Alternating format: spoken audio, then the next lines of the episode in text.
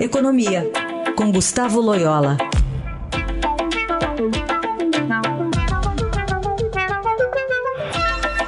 Loyola, bom dia.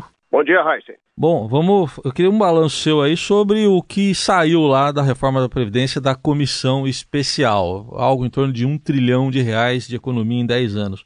Qual a sua avaliação, Loyola?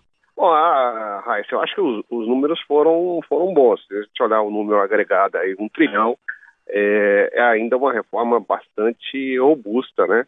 E, e enfim, acho que é, é, é um, será um grande é, passo aí para normalizar é, o problema das contas públicas no Brasil. É, não significa que no futuro não se tenha que fazer algo mais, mas, uh, mas de todo modo é um grande avanço. Uma pena é que os estados tenham ficado de fora, né? Os estados é, terão que passar pelo mesmo processo é, e isso é politicamente desgastante para os governadores. É, alguns é, provavelmente terão sucesso nisso, outros não. É, mas, é, enfim, não foi politicamente possível, né, pela oposição dos governadores do Nordeste, né, é, principalmente os, os, de esquerda. Então, fico, fica como está. É, claro que o processo ainda pode sofrer algum, alguma desidratação no plenário, principalmente é, em função dos lobbies é, das corporações, né, notadamente dos policiais, é, mas é, do jeito que está, acho que é um, um, grande avanço, sim. Essa questão aí do, do plenário, porque na sua avaliação, pode haver ainda alguma mudança substancial? Quer dizer, há algum risco ainda?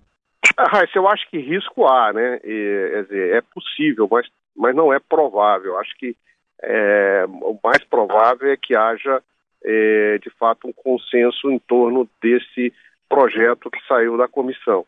É, eu acho que, apesar desses lobbies é, setoriais e tal, eu acho que é, há uma percepção né, de que não se pode aí abrir a porta para esse tipo de demanda, porque é, por essa porta podem entrar muitas, muitas coisas e, e, de repente no final vai se ter uma reforma bastante é, emagrecida, né? Então acho que, assim, embora não se possa descartar totalmente é, o risco, né, de uma desidratação adicional, é, eu acho que o mais provável é que ela fique nesse tamanho na Câmara, né? E também o Senado acho que não fará grandes mudanças. É, no Senado, é, eu sei que é uma pergunta até muito mais política essa, mas no Senado, será que haveria mais chance de os, os estados serem incluídos, Loyola?